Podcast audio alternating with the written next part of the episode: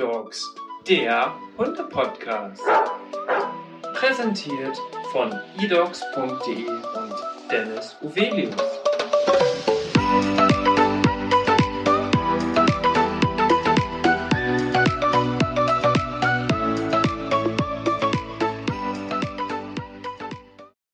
Hallo und herzlich willkommen zu einer neuen Podcast-Folge. Mein Name ist Dennis Uvelius, ich bin der Hundetrainer der eDogs Academy und heute bin ich zu Gast bei Tierarzt24 und bei Dr. Claudia Rade. Herzlich willkommen und vielen Dank, dass ich hier sein darf.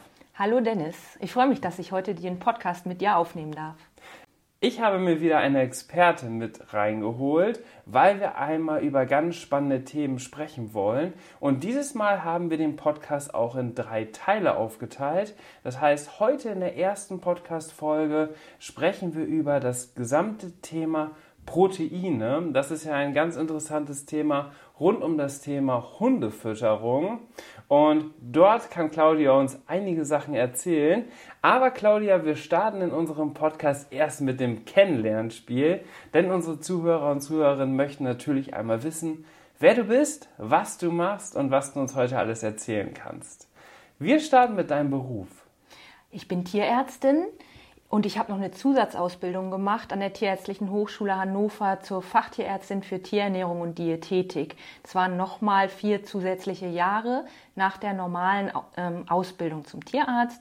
Und das ist seitdem auch mein Steckenpferd. Also ich habe 20 Jahre für einen großen Futtermittelhersteller als wissenschaftliche ähm, Expertin gearbeitet in der wissenschaftlichen Kommunikation und bin jetzt bei der WDT oder bei Tierarzt 24 auch für die Diätfuttermittel für Hunde und Katzen zuständig. Mhm. Was genau macht WDT oder wie kann man sich das vorstellen?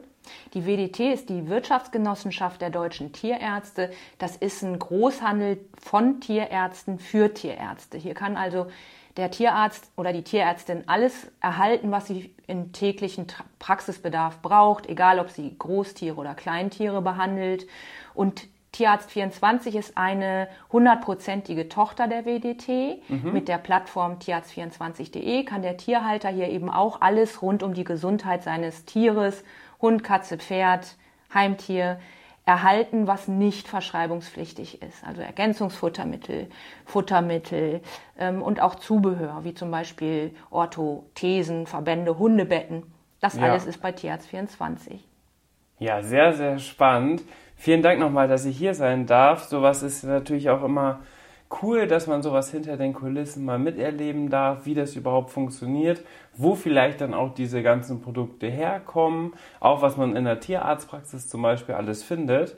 Und jetzt hast du mit Sicherheit einen sehr intensiven, auch zeitaufwendigen Beruf, kann ich mir vorstellen. Wie sieht es bei dir mit Hobbys aus? Hast du, was hast du nebenbei und hast du vielleicht auch selber Tiere? Ja, das kann man sich wahrscheinlich bei dem Beruf schon denken, dass die Tiere im Hobbybereich auch eine große Rolle spielen. Ähm, wir haben Zwergkaninchen und ich habe seit kurzem, also seit ich bei der WDT arbeite, wieder einen Hund. Das mhm. ist sehr schön, dass es hier möglich ist, den Hund mit ins Büro zu nehmen, was für mich die Möglichkeit geschaffen hat, wieder einen eigenen Hund zu haben, der mich fast täglich ins Büro begleiten kann. Das ist Haley. Haley ist eine zweijährige Hündin, Mix aus Border Collie und Whippet. Okay. Da hört man auf der Hundewiese schon mal, oh, das hört sich anstrengend an, das muss man aber auch wollen. Ja, aber wir wollten Haley. Also sie sieht ein bisschen aus ähm, wie ein Podenko manchmal. Das heißt, die zweite Frage ist dann, haben Sie den auch aus dem Tierschutz? Mhm. Muss ich immer sagen, nee, sie ist ein Wunschkind aus Leverkusen. Also ja. wir haben sie uns sehr gewünscht und jetzt ist sie da und ähm, macht unseren Alltag auch wirklich äh, viel glücklicher und viel schöner. Und ein zweites Hobby ist auch Pferde und Reiten. Also ich bin ein bisschen zum Tiermedizinstudium gekommen, wie wohl viele, als typisches Pferdemädchen. Okay. Und ähm, wir haben zwar nie ein eigenes Pferd gehabt, aber ich bin immer noch ein großer Fan und sehe zu, dass ich so hobbymäßig immer auch mal wieder aufs Pferd komme, weil ich es auch sehr gerne mag, draußen zu sein. Ja. Ja, das lässt sich ja mit beiden Seiten dann super vereinbaren, sowohl mit einem Pferd als auch mit einem Hund hat man ja die Möglichkeit, viele Outdoor-Aktivitäten zu machen, was ja auch am Ende das Besondere ist. Mhm. Und es freut mich natürlich, dass du die Möglichkeit hast, deinen Hund dann hier mit herzunehmen. Und das ist ja bei uns bei Elux, bei unserer Vermittlungsplattform immer auch ein ganz großes Thema. Wann entscheidet man sich für einen Hund und wann auch nicht? Und du hast es eigentlich ganz gut auf den Punkt gebracht, dass du erst mit der Entscheidung, als du jetzt hier gearbeitet hast und diese Möglichkeit überhaupt da war, dich dann erst für den Hund entschieden hast. Und das wird oft von vielen, kannst du dir ja vorstellen, hast du bestimmt auch aus deiner Erfahrung schon gesammelt, wird oft von ja, Neuhundehaltern ähm, nicht so ernst genommen und nicht gut vorbereitet. Und das ist aber ein ganz wichtiges Thema, was ich gerne immer noch mal im Podcast mit anspreche. Mhm. Hast du eine Leidenschaft? Oft kommt die Leidenschaft natürlich aus dem Berufsfeld oder aus dem Hobby. Gibt es da noch weitere Sachen oder würdest du sagen, das ist genau das, was für mich der Antrieb ist? Also ich habe tatsächlich eine Leidenschaft, die ich ähm, erst so vor ungefähr zehn Jahren entwickelt habe. Also ich bin jetzt äh, knapp über 50 und mit knapp über 40 habe ich so festgestellt, Mann, du hast überhaupt nicht so wie manche Leute so ein Ziel im Leben, was die noch erreichen wollen, so bis bis es dann zu Ende ist. Mhm. Und auf einmal äh, bin ich aufs Radwandern gekommen. Also mein großes Lebensziel ist, die North Sea Cycle Route komplett zu fahren. Okay. Das ist der im Guinness-Buch der Rekorde vermerkte größte Radrundwanderweg der Welt und ein EU-Projekt tatsächlich seit 2000. Ähm, führt durch acht Länder, sind ungefähr 6000 Kilometer. und ich bin ja nur ein Hobby-Radfahrer und ich muss immer auch Mitfahrer begeistern. Deswegen ist der Plan, einmal im Jahr im Sommer so drei bis 400 Kilometer davon zu fahren. Mhm. Das heißt, ich werde 20 Jahre mit diesem Projekt beschäftigt sein. Ich hoffe, ich schaffe es noch ähm, bis 70. ähm, und wir sind jetzt in Dänemark zurzeit unterwegs. Das heißt, wir haben so 1600 Kilometer inzwischen im Laufe der letzten Jahre schon gefahren. Ah, okay. Mhm. Corona hat uns ein bisschen ausgebremst. Aber dieses Jahr waren wir wieder in Dänemark bei Skagen unterwegs. Es war wunderschön und der Hund war dabei im Hundeanhänger. Es war dann das erste Mal, dass wir auch mit Hundeanhänger gefahren sind und auch das ging und war, war sehr schön. Ja, cool. In einer der letzten Podcast-Folgen habe ich auch mit einer gesprochen, die für eine Firma arbeitet, die Hundeanhänger herstellt. Und da haben wir genau über dieses Thema auch gesprochen. Viel mehr Urlaube mit Hund. Und dann gibt es ja auch diese Möglichkeit, selbst so bei Radwandermöglichkeiten dann den Hund dabei zu haben. Das bedeutet, du machst dann immer Etappen und so ist das Ziel, dass man letztendlich alles zusammengezählt diese 6000 Kilometer schafft. Genau, also ähm, wir arbeiten uns so langsam in die schwierigeren Gefilde vor. Ne? Mhm. Deutschland haben wir natürlich angefangen, war einfach, weil wir teilweise die Nordseeküste schon kannten ja. als normale Touristen. Dänemark war jetzt schon spannend. Der, der, Radweg war dort aber super ausgeschildert, also es war überhaupt kein Problem, die Strecke zu finden. Und richtig spannend, also wir werden noch nach Schweden dann als nächstes kommen, aber richtig spannend wird's dann nochmal in Norwegen, wo man ja auch mehr Steigungen hat. Ja. Und wir sind im Moment noch fest davon überzeugt, wir wollen das ohne E-Bikes schaffen. aber mal gucken, ob wir diese Meinung dann noch relativieren müssen. Und kriegt man das dann bestätigt, wenn man eine Etappe zum Beispiel dann geschafft hat, oder, oder macht man das für sich selbst? Nein, das macht man eigentlich so für sich. Es gibt okay. äh, entsprechendes Kartenmaterial. Also ein zweiter, etwas nerdiger Ansatz von mir ist auch, dass ich gerne mit analogen Karten fahre. Ja. Und mein Mitfahrer, also mein Lebensgefährte, ist dann oft ähm, digital auf der Karte unterwegs und dann streiten wir uns manchmal, wo es lang geht. und wenn keine Internetverbindung ist, triumphiere ich natürlich. Klar. Ähm, mhm.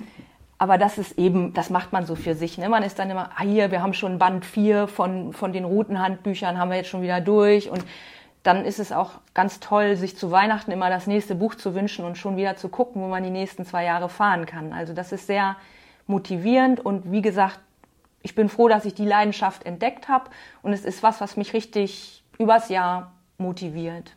Sehr schön, sehr schön. Hast du für dich auch schon mal eine Lebenseinstellung definiert? Das ist immer die schwierigste Frage bei uns im Kennenlernspiel. Ja, doch, kann man, kann man schon sagen. Also ich bin gerade noch mal drüber gestolpert, weil ich vor kurzem eine Dokumentation über Glück auf Arte gesehen habe und ich mir da wieder klar geworden ist, dass das Glück eben kein Dauerzustand ist und dass man es nur richtig schätzen kann, wenn man den Kontrast kennt zwischen, da ging es mir richtig schlecht und jetzt geht es mir wieder gut. Mhm. Und so meine Lebenseinstellung ist eigentlich inzwischen wirklich die kleinen Dinge schätzen zu können und mal jeden Tag mal durchzuatmen, so einen Schritt zurückzutreten und einfach mal dankbar für das zu sein, was, was gerade gut ist. Und Ja. damit komme ich eigentlich ganz gut klar. Daraus ergibt sich dann auch, dass man irgendwie entspannter ist und ein bisschen liebevoller mit sich und seiner Umwelt umgehen kann. Und das ähm, lässt mich jetzt so, im, wenn ich das mit anderen Lebensjahrzehnten vergleiche, jetzt auch durchaus gelassener ähm, sein im Alltag. Und ich merke, dass das mir und meiner Umgebung unheimlich gut tut. Sehr, sehr spannend. Am Ende unseres Kennenlernspiels, da sprechen wir noch einmal die Charakterzüge an. Das ist immer ganz witzig. Ähm, wie würde dein Lebensgefährte deinen Charakter beschreiben? Oder Familie, Freunde oder du selbst? Anhand von drei Merkmalen. Also ich glaube, viele würden sagen, ich bin lieb und lustig. So, das wäre so der erste Eindruck. Also mein Lebensgefährte findet mich sehr aktiv, also bei solchen Dingen zu organisieren, findet er, kann ich Leute gut motivieren und mitziehen. Ja. Und er ist auch zum Glück jemand, der sich mitziehen lässt. Zum Beispiel bei der, Rad, bei der Radtour, da wäre er von selber nie drauf gekommen. Also bevor wir uns kennengelernt haben, ist er jahrelang gar nicht Rad gefahren. Okay. Und jetzt ist er der, der die Posts im Internet, in den Social Media macht, wo wir gerade sind und wo es gerade schön ist und die Route postet. Also ich glaube, ich kann Leute motivieren und das, wofür ich brenne, und das ist durchaus auch mein Beruf, da bin ich sehr fleißig und deshalb aber auch, weil es mich wirklich packt, also weil ich dafür wirklich brenne und das wirklich gerne mache. ne? Und daraus ergibt sich aber auch, ich bin sehr e- emotional und leidenschaftlich dabei und da bin ich nicht immer nur einfach und manchmal, glaube ich, anstrengend für meine Umgebung, wenn ich dann vielleicht zu viel auf einmal will oder ähm, die anderen nicht genug sich einbringen lasse mit ihren Ideen oder so, da muss ich mich ein bisschen zurücknehmen dann. Und was vielleicht meine Kinder noch über mich sagen würden, das fand ich letztens sehr lustig, aber ich war auch stolz. Früher wäre ich da nie stolz drauf gewesen, dass sie gesagt haben, ähm, und meine Freunde sagen, sagt meine große Tochter, meine Freunde sagen, du bist die typischste Mama, die es gibt in unserem Bekanntenkreis. So. Also das, und ich war stolz drauf. Ich bin halt so eine Mama, die Kekse bringt oder sagt, wollt ihr noch eine Apfelschorle, bevor ihr losgeht und so. Und das führt zu Augenroll und Grins, aber offensichtlich finden sie es auch gut und ich mag das auch sehr gerne. Ich mag gerne ein volles Haus und ich fahre gerne in Urlaub und nehme andere Kinder mit und Hunde. Das heißt, wir haben auch so eine Tradition. Im Herbst mieten wir ein hundefreundliches Ferienhaus in Ostfriesland, jetzt schon zum vierten Mal. Und dann nehme ich immer mindestens, ich habe zwei eigene Kinder und ich nehme noch mindestens drei andere und noch einen zusätzlichen Hund mit. Ja. Und das hat sich sehr schön eingespielt. Und ich fürchte, dieses Jahr, die, die große ist jetzt so groß, dass sie wahrscheinlich nächstes Jahr nicht mehr mitfahren wird, aber dieses Jahr nehme ich nochmal genau die großen vorm Abi nochmal mit. Ja, sehr, sehr schön. Claudia, so haben wir dich jetzt ideal kennengelernt und wir können reinstarten in unser heutiges Thema. Und jetzt in der ersten Podcast-Folge möchten wir einmal über das Thema Proteine sprechen. Denn ich glaube, alleine das Wort Proteine, das ist, glaube ich, so präsent wie noch nie zuvor. Alleine in der ganzen Lebensmittelindustrie ist das gefühlt immer der wichtigste Anteil beim Lebensmittel, wenn man von den Makronährstoffen spricht. Und genau das gleiche gilt natürlich auch für den Hund und die, das ganze Thema Hundefütterung wird ja auch gefühlt immer bewusster. Das heißt, jeder Hundehalter, jede Hundehalterin überlegt sich heutzutage viel, viel mehr, was kann ich meinem Hund wirklich füttern, was ist gut für ihn, was äh, sorgt für eine lange Lebenserwartung. Das ganze Thema Hundegesundheit ist natürlich sehr, sehr wichtig und deswegen möchte ich dir jetzt die ganz einfache Einstiegsfrage stellen. Was sind Proteine überhaupt und wie wichtig sind sie wirklich? Ja, das ist wirklich ein spannendes Thema, sowohl in der Hunde- als auch in der Menschenernährung. Proteine an sich sind aufgebaut aus den Einzelbestandteilen, Einzelbausteinen, den Aminosäuren. Ich glaube, das hört sich ein bisschen chemisch an, aber hat auch jeder schon mal gehört. Es gibt natürlich in, in allen Nahrungsmitteln vorkommend ungefähr 20 verschiedene Aminosäuren und davon sind 10 essentiell für den Hund und für die Katze. Bei der Katze kommt noch eine weitere dazu, Taurin. Das wissen die Katzenhalter, das können wir hier am Rande auch mal behandeln. Aber entscheidend ist vielleicht, wenn man es ganz genau nimmt, dann haben Hunde keinen Proteinbedarf, sondern einen Bedarf an diesen essentiellen Aminosäuren, Essentiell bedeutet, dass sie sie nämlich nicht selbst bilden können im Körper, sondern auf eine Zufuhr mit der Nahrung angewiesen sind. Und darum ist bei dem Protein, was die Hunde mit der Nahrung aufnehmen, entscheidend, in welchem Verhältnis und in welcher Menge sind diese verschiedenen Aminosäuren und insbesondere diese zehn essentiellen in dem Nahrungsprotein enthalten. Mhm. Und da sind wir eigentlich schon wieder beim Stichwort Proteinqualität und was ist mit Pflanzen und pflanzlichen und tierischen Proteinen. Und beim tierischen Protein ist es eben so, jedes Gewebe im Körper des Hundes oder auch in unseren Körpern besteht im Wesentlichen aus Protein. Also wenn du ein Haar nimmst, das ist, besteht zu 99 Prozent aus Protein. Okay. Oder auch selbst sowas wie ein Knochen, wo man sagt, gut, das ist ja, wie Kalzium ist da eingelagert, aber auch ein Knochen in dem Moment, wo der wächst, hat er ein Gerüst aus Protein, in das die Mineralstoffe dann erst eingelagert werden. Und Muskulatur sowieso, weiß ja. jeder, ist Protein. Ja. Muskelaufbau, da braucht man Protein. Genau. Und deswegen sind die Proteine so im Fokus, gerade auch bei Leuten, die zum Beispiel mit ihren Hunden arbeiten oder trainieren oder Muskelaufbau machen müssen, weil nach einer Erkrankung Muskulatur verschwunden ist und sie wollen dem Hund jetzt was Gutes tun. Ähm, besonders an den Proteinen, du hast vorhin das Stichwort Makronährstoffe gebracht. Ne? Dann kann man natürlich fragen, ja, warum denn nicht Kohlenhydrate und Fette, warum sind die Proteine so im Fokus und so ja. wichtig? Der Punkt neben den essentiellen Aminosäuren ist, dass es im Körper des Hundes keinen Speicher für Protein gibt in dem Sinne. Ne? Wenn wir überlegen, Fett, da weiß jeder, das kann locker gespeichert werden. Ne? Die kleinen Speckröllchen und das Unterhautfettgewebe. Also für Fett hat der Körper des Säugetiers eine gute Methode, wo er das überall speichern kann, wenn es denn hart auf hart kommt und Energie gebraucht wird. Ja, ich wollte gerade sagen, das hat ja wahrscheinlich keinen großen Unterschied zwischen Mensch und Hund. Aber jetzt hast du ja schon gesagt, dass es bei allen Säugetieren halt genauso ist. Mhm. Das Fett leicht, also Fett ist die Säugetierspeicherform von Energie. Ja. Und die Pflanze speichert Energie in Form von Kohlenhydraten, zum Beispiel in einer Kartoffelknolle. Das ist nichts anderes als ein Energiespeicher für die Pflanze den wir nachher als Lebensmittel wieder nutzen. Aber beim tierischen Organismus ist Fett die Speicherform für Energie, ist also im Körper meistens beim gut ernährten Individuum vorhanden, auch ja. für schlechte Zeiten. Und Kohlenhydrate, da gibt es auch eine Form, die im Körper zu speichern, äh, das sogenannte Glykogen. Das wissen Sportler vielleicht auch, also den Glykogengehalt in der Muskulatur trainingsmäßig zu erhöhen, ist ja oft ein Trainingsziel. Es gibt das Glykogen auch nochmal in der Leber. Und das ist für das Tier ein kurzfristiger Energiespeicher, der auch sofort mobilisiert werden kann, zum Beispiel bei Fluchtreaktionen. Mhm. Aber beim Protein müssen wir sagen, da ist kein Speicher vorhanden. Wir haben die Plasmaproteine im Blut, die haben aber auch eine Funktion, zum Beispiel die Flüssigkeit in den Blutgefäßen zu halten. Daher auch die typischen Hungerödeme. Also wenn ein Organismus wirklich hungert und Protein nicht über die Nahrung aufnehmen kann, dann muss er irgendwann zum Beispiel auf diese Plasmaproteine zurückgreifen. Ja. Oder eben Proteine in der Muskulatur. Ne? Also das sind aber auch funktionelle Proteine, die sind eigentlich nicht dazu gedacht, zur Deckung des täglichen Energiebedarfs herangezogen zu werden. Also führt die Verwendung von denen zum Muskelabbau. Mhm. Und das heißt, wir müssen jeden Tag ausreichend hochwertiges Protein aufnehmen, damit eben diese funktionellen Proteine da bleiben können, wo sie sein sollen ne, und mhm. nicht verwertet werden müssen. Also bedeutet schon essentiell auch lebensnotwendig? Ja, also die Zufuhr mit der Nahrung ist lebensnotwendig, weil der Organismus diese Stoffe nicht selbst bilden kann und dann auf seine Muskulatur zurückgreifen müsste, mhm. wenn er mhm. sie braucht und sie sind nicht in der Nahrung oder er nimmt gerade keine Nahrung zu sich. Ja. Mhm.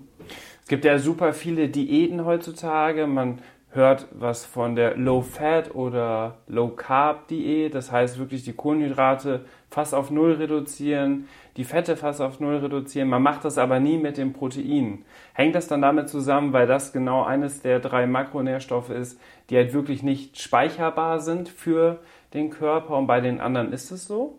Ja, und vor allem würde man das beim Protein halt sehr schnell merken, weil es zehn essentielle Aminosäuren sind, die immer zugeführt werden müssen. Ne? Wenn man dann sagen würde, wir verzichten jetzt zum Spaß mal auf Protein, ja. dann würde sehr schnell ein Mangel hier entstehen oder man würde sehr schnell merken, wie Muskulatur verschwindet, was ja niemand will. Mhm. Also ist das kein logischer oder vernünftiger Ansatz, die Ernährung zu gestalten. Ne? Es sei denn, man hat bestimmte Erkrankungen, bei denen Proteine nicht gut vertragen werden können. Das kann ein nierenkranker Hund sein oder ein leberkranker Hund.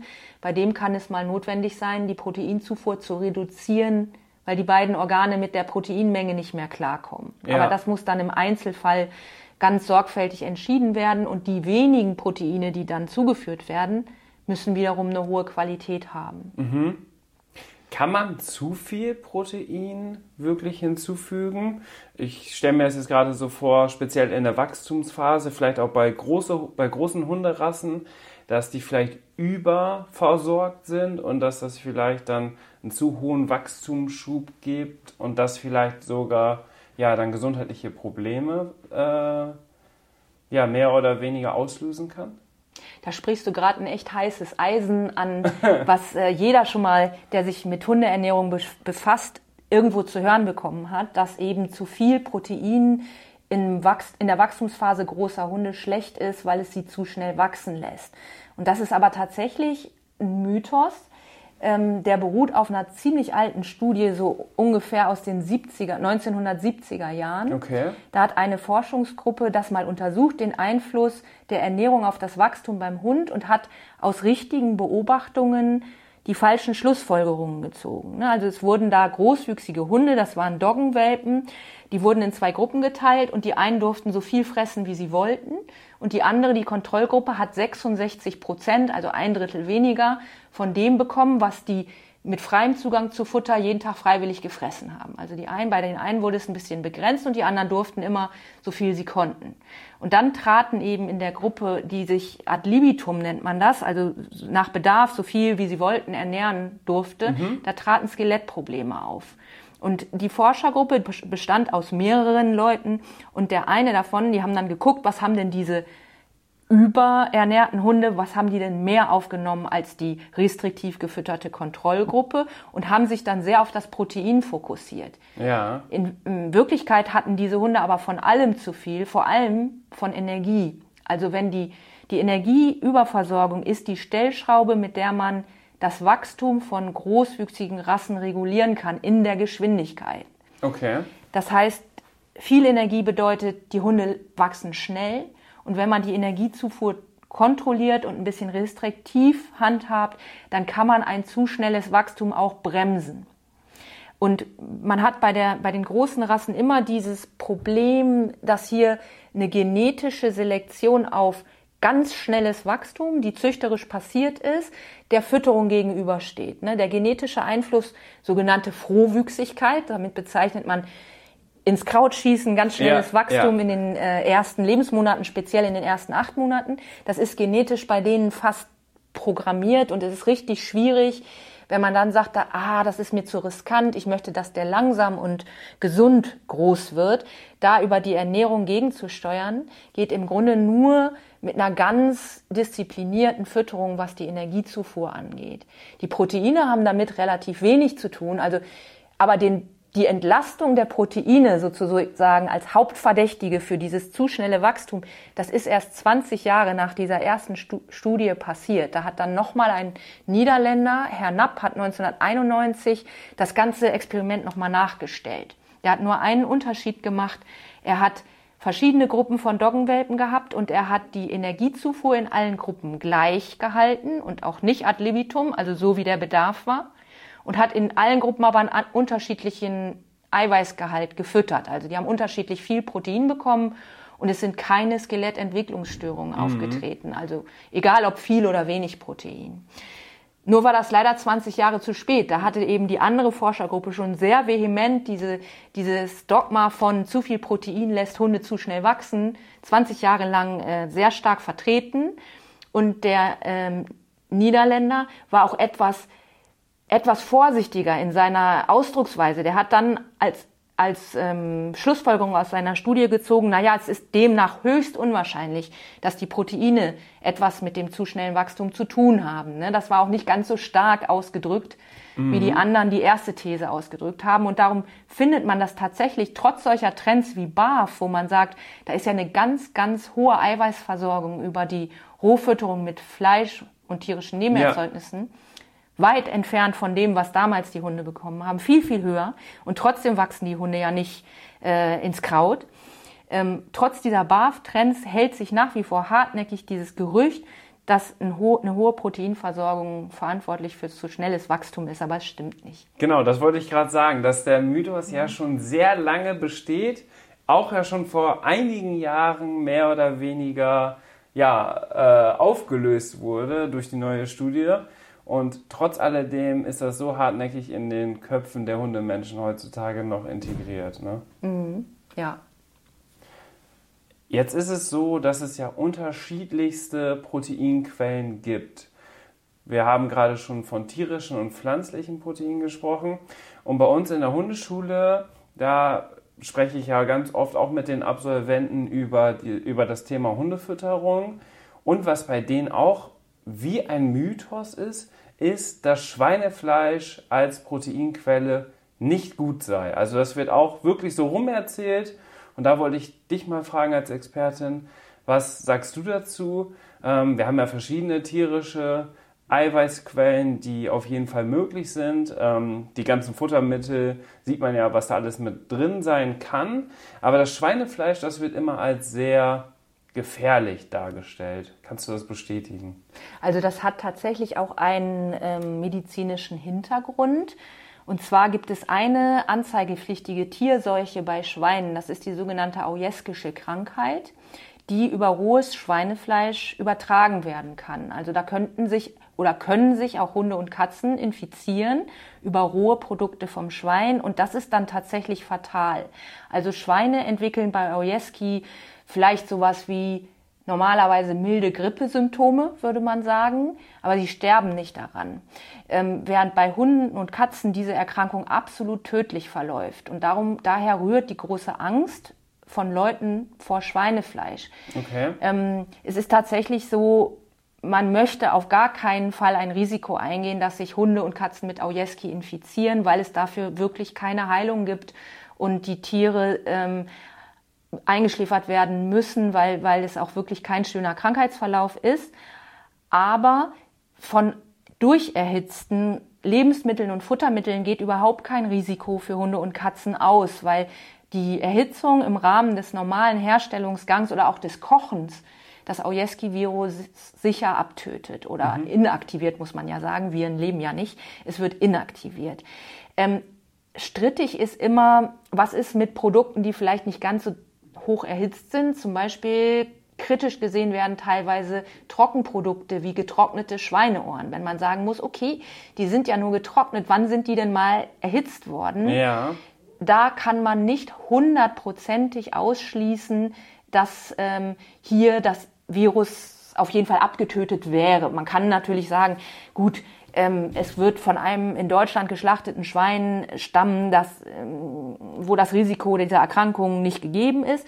Aber man muss ganz ehrlicherweise sagen, auch ein geräucherter, vorsichtig geräucherter Schinken wäre nicht hundertprozentig sicher. Und es gibt ganz ähm, äh, gewissenhafte Hundehalter, die sagen, solche Produkte kommen für mich überhaupt nicht. Also da achte ich sehr strikt drauf, dass der Hund die nicht bekommt. Keine Rohwurst, kein Schinken und keine Schweineohren ja. weil das Risiko nicht zu 100 Prozent ausgeschlossen werden kann.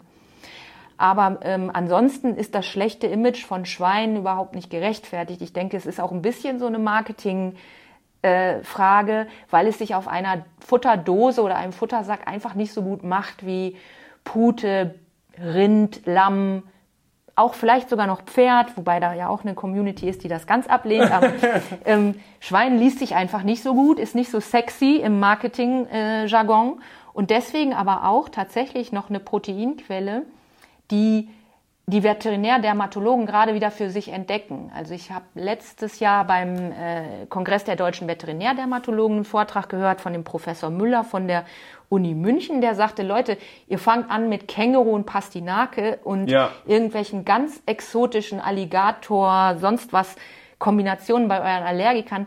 Denkt doch mal an Schwein. Schwein ist gar nicht ausgereizt. Das ist in vielen kommerziellen Futtermitteln aus marketingtechnischen Gründen nicht drin. Mhm. Und es funktioniert für viele Allergiker noch richtig gut. Also ganz beliebt ist tatsächlich die Kombination Schwein und Kartoffel, weil wir auch über das Thema Getreide auch noch Ja. mal reden werden. Aber Getreide ist für manche Leute auch so ein rotes Tuch, berechtigt oder nicht, lassen wir mal dahingestellt sein. Aber wenn Sie eben lieber mit Kohlenhydratquellen wie Kartoffel, Süßkartoffel oder ähnlichem arbeiten, dann ist Kartoffel und Schwein tatsächlich eine Kombination, mit der man bei futtersensiblen Hunden noch richtig punkten kann. Und deswegen haben wir bei Tierarzt 24 uns auch überlegt, wir bauen gerade unser noch relativ überschaubares Sortiment an Tierarztdiäten auf und wir haben uns bei der Allergiediät für die Kombination Kartoffel und Schwein in der Dose und als Trockenfutter für den Hund entschieden. Ja, spannend. Das ist ja quasi genau das Gegenteil dann zu dem, was eigentlich dieser Mythos wieder sagt, ne? dass man Schweinefleisch komplett abschaffen sollte im wahrsten Sinne des Wortes. Andersherum aus der Veterinärmedizin, aus dieser Sicht, die ja im Endeffekt viel wissenschaftlicher arbeitet als irgendwelche Meinungen von Hundehaltern, Hundetrainern etc., ähm, ist das ja wirklich ein krasser Gegensatz, ne? der sich da wirklich entstanden ist oder der entstanden ist. Ja. Also man muss aber auch nochmal betonen, rohes Schweinefleisch ist tatsächlich tabu. Ne? Also ich würde es auf gar keinen Fall, einfach nur um 100% sicher zu sein, es kann 98 Mal gut gehen, weil, weil die Produkte in Deutschland alle unkritisch sind, was Aujetski angeht. Ich würde trotzdem grundsätzlich sagen, Schweinefleisch in jeder rohen und nicht durch erhitzten Form tabu für Hunde und Katzen. Das ist vielleicht wichtig für die Leute, die auch gerne mal roh füttern, dass sie dann auf andere Tierarten, die einfach sicher sind, was Aujeski angeht, ausweichen können. Damit hast du eigentlich den perfekten Übergang geschaffen, denn ich möchte mit dir über das Thema Barfen sprechen. Auch eine ja, sehr im Trend stehende Futtermittelmöglichkeit, die man heutzutage hat. Also immer mehr steigen geführt darauf um. Aber ich höre auch immer wieder, jetzt weil ich ja mit vielen Hundehaltern und Hundehalterinnen zusammenarbeite, dass man das eine Zeit lang gemacht hat, dann aber doch wieder umgestiegen ist auf herkömmliches Trocken- oder Nassfutter. Wie ist da deine Meinung rund um das Thema Barfen? Weil das ist ja wirklich gerade im absoluten Trend. Vielleicht nochmal, äh, wahrscheinlich wissen es alle deine Hörer, aber ich sag's trotzdem nochmal für die 5%, die nicht wissen, was sich hinter dem Begriff BAF verbirgt. Äh, Der wird manchmal übersetzt mit biologisch artgerechtes rohes Futter. Das wäre so die klassische deutsche Definition. Im Englischen gibt's noch den Begriff, Begriff Bones and Raw Food. Ähm, und das beschreibt eben einen, äh, eine Ernährung für Hunde, bei denen nur rohe Zutaten eingesetzt werden, und zwar überwiegend auch tierische Produkte, also ähm, Fleisch und tierische Nebenerzeugnisse, nicht nur das reine Muskelfleisch, also das erste Buch, was es übers Barfen gab von einem australischen Tierarzt, das hieß Give Your Dog a Bone, also was schon beschreibt, dass eigentlich ähm, alle Te Teile vom Tier dabei auch zum Einsatz kommen Ja. dürfen, plus Gemüse. Die Kohlenhydrate kommen dann nicht vor, weil die in der Regel ja erhitzt werden müssen, damit der Hund sie verdauen kann. Also Stärke kann nur in aufgeschlossener Form verdaut werden und deswegen ist das eine Ernährungsform, die ohne Kohlenhydratquellen in dem Sinne arbeitet.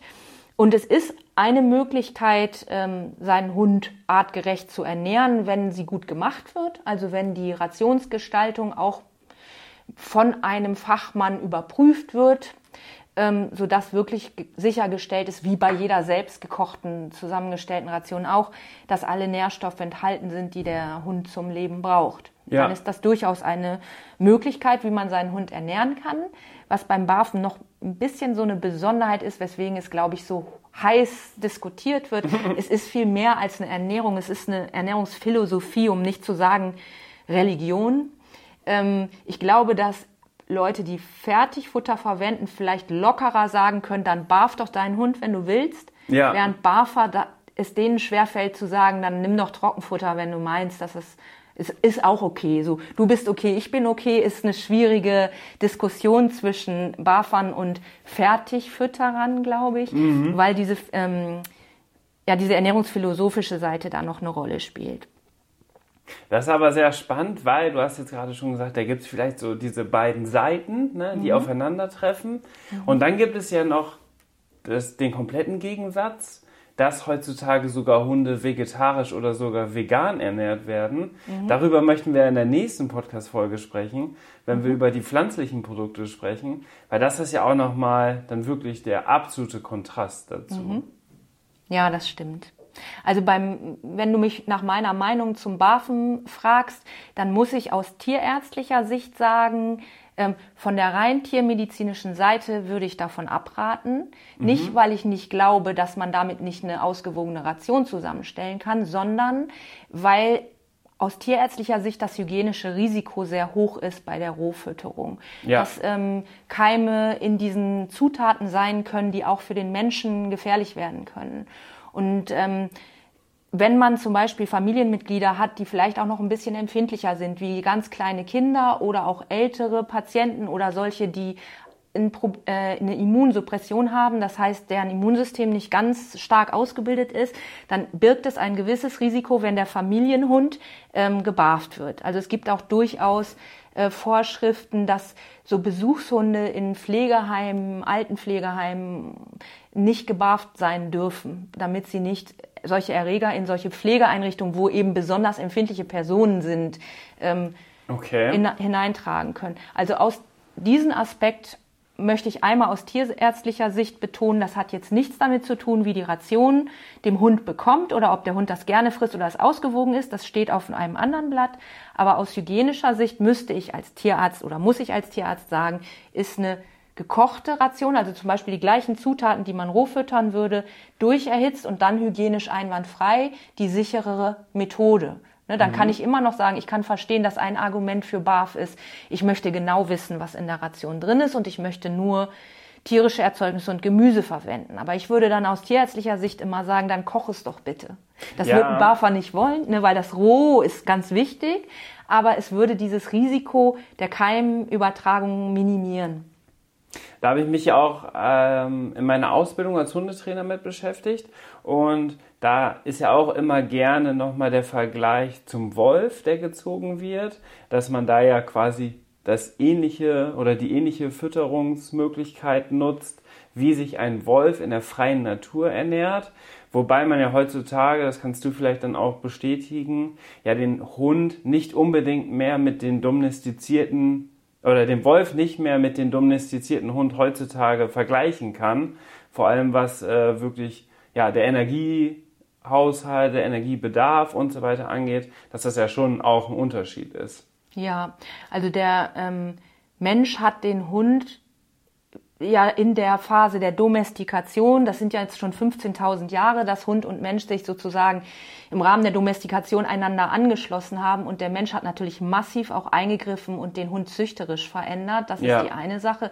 Das heißt, die Gebissformen sind heute schon eine ganz andere, wenn man ein Wolfsgebiss vergleicht oder den Kiefer eines Wolfes und dann sagt, und jetzt nimm mal die brachycephale französische Bulldogge mit ihrer niedlichen kurzen Nase, auch durchaus umstritten die kann schon artentechnisch eine Jagd auf ein Wildtier, auf ein, ein Huftier ja. nicht mitgehen ja. und nachher von der Kieferbeißkraft und der Kieferform auch dieses erlegte Tier nicht so zerlegen, wie es ein Wolfsrudel könnte. Also wir, wir haben eine Verantwortung den Hunden gegenüber, die sich einfach aus dem, was wir züchterisch mit denen gemacht haben, auch ergibt.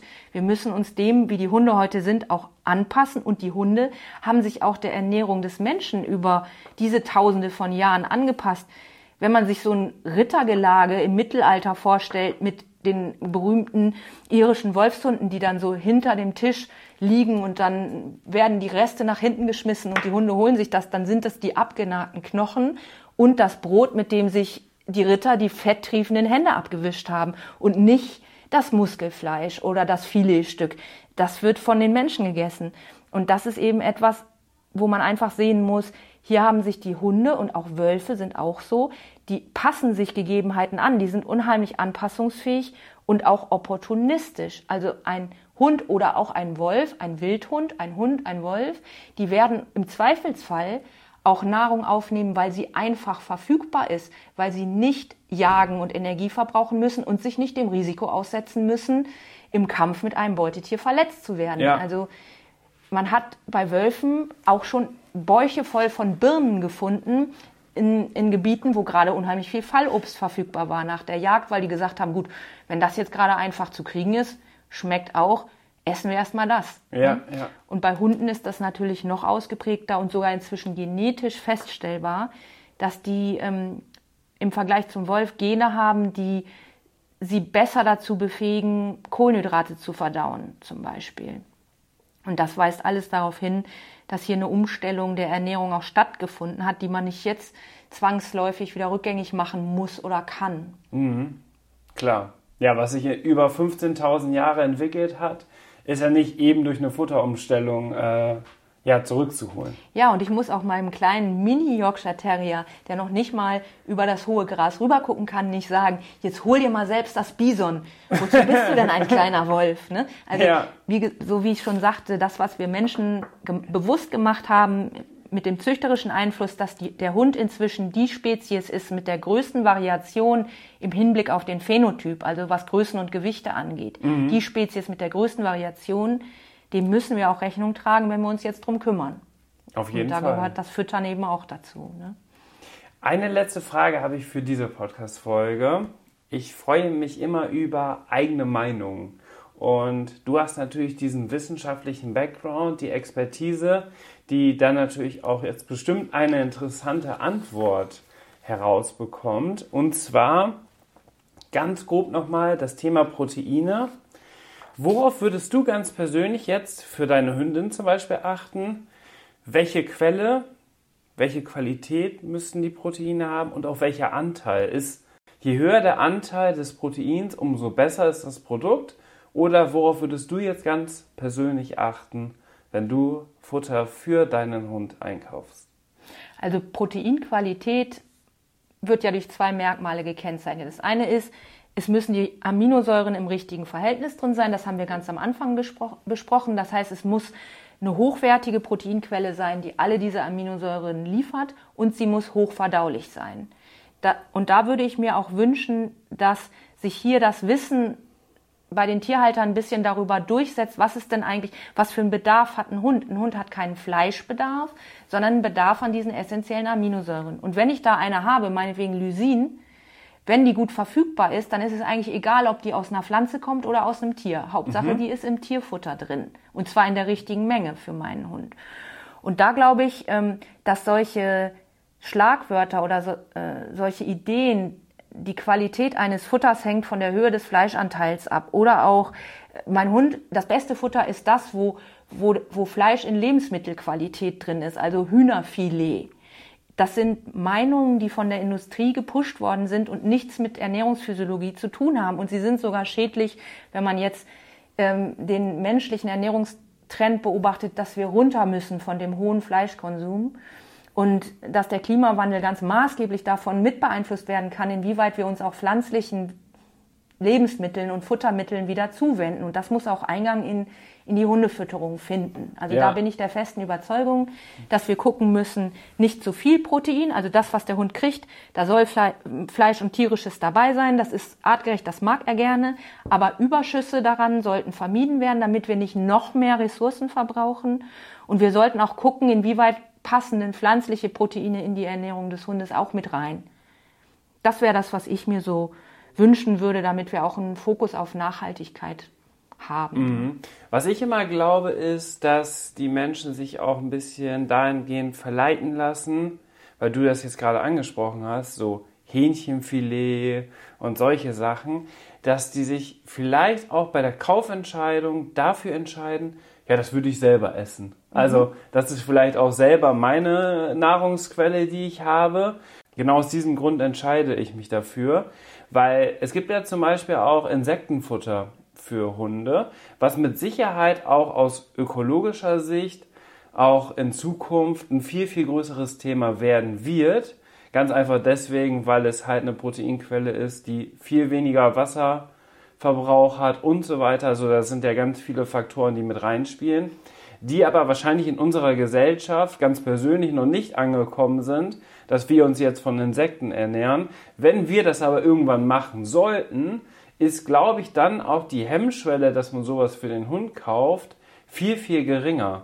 Das heißt, jetzt entscheidet man sich vielleicht oh, Lamm und Pute hört sich ja gut an, würde ich auch äh, beim Griechen auf der Fleischplatte sehen. Das möchte ich gerne auch meinen Hund füttern. Oder wie würdest du das sagen? Ja, also ich denke, die Trends in der Hundeernährung hinken ja den Trends in der Menschenernährung immer etwas hinterher.